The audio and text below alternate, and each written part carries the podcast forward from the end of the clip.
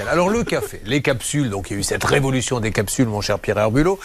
Euh, comment peut-on gagner des sous maintenant aujourd'hui avec ça? Alors déjà, ça va être le, choix de la machine. Euh, est-ce qu'on achète une machine à café filtre, une euh, machine à capsule, ou alors les machines qui marchent très bien ces derniers temps, les machines à grains? Au prix à l'achat, il n'y a pas photo, c'est le café filtre le moins cher. La machine coûte à peu près 40 euros en moyenne. La machine à capsule, ça va être une centaine d'euros, donc on est déjà deux fois et demi plus cher.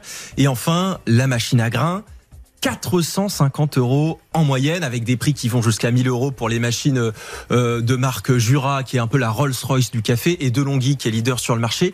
Donc en fait, euh, pour le choix de la machine, si on veut faire des économies, c'est sûr que c'est machine à café filtre, ensuite capsule, et ensuite machine à grains. Ça, c'est la première partie de l'achat. Essayons d'être, comme le fait maintenant le président Macron, au contact du français et demandons par exemple à Julien, vous, vous utilisez quoi? Filtre, capsule ou grain? Ah Je suis mauvais client, je bois pas de café du tout. Voilà, déjà, ta rubrique, c'est une façon élégante de te dire toute la où je pense. Bah oui, il fait des économies. et vous, Samy? Comme Julien. Non, mais non, de café. C'est vrai, vous prenez quoi le matin? Du thé plutôt, ouais. Un petit verre de gnôle de temps en temps. ça pourrait, ouais.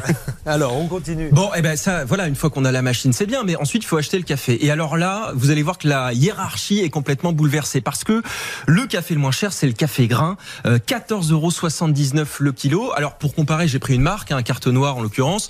J'ai comparé les différentes gammes. Donc le moins cher, c'est le grain et c'est assez logique parce qu'il n'y a pas de transformation, euh, si ce n'est la torréfaction pour le pour le producteur. Ensuite, le deuxième café le moins cher, c'est le café filtre. On est à 16,60 euros euh, pour le kilo.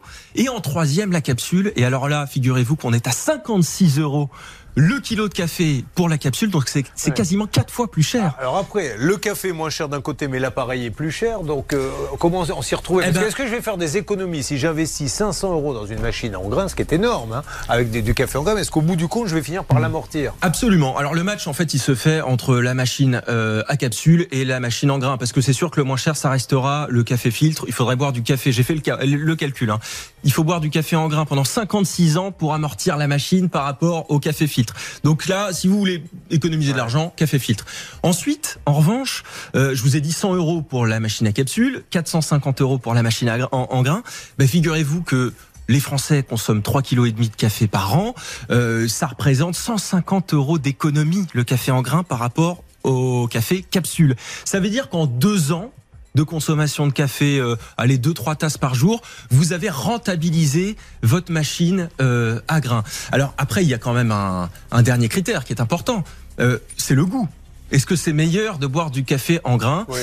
C'est ce que disent les, les, professionnels parce que si vous voulez, euh, la fraîcheur du café, ça va être. Euh, alors le verbe est compliqué, le verbe moudre, mais c'est quand il va être euh, mou à la minute, c'est-à-dire qu'on va avoir tous les arômes du café. Et donc ça, c'est ce que ce qu'offre la machine en grain. Après, elle a des défauts aussi, c'est-à-dire qu'elle est plus grosse, elle est moins compacte que les autres machines, elle est un peu brillante.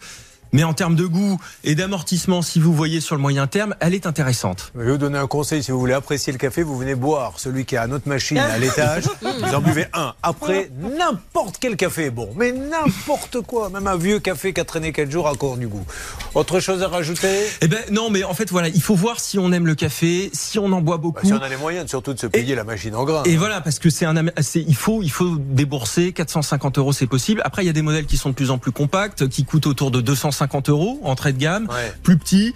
Euh, ça peut être euh, en fait la transition si on était sur la capsule, qu'on veut du café un petit peu meilleur et qu'on est prêt à faire des économies sur le long terme, quitte à sortir 200 euros, ça peut être une, une possibilité. Merci mon Pierre.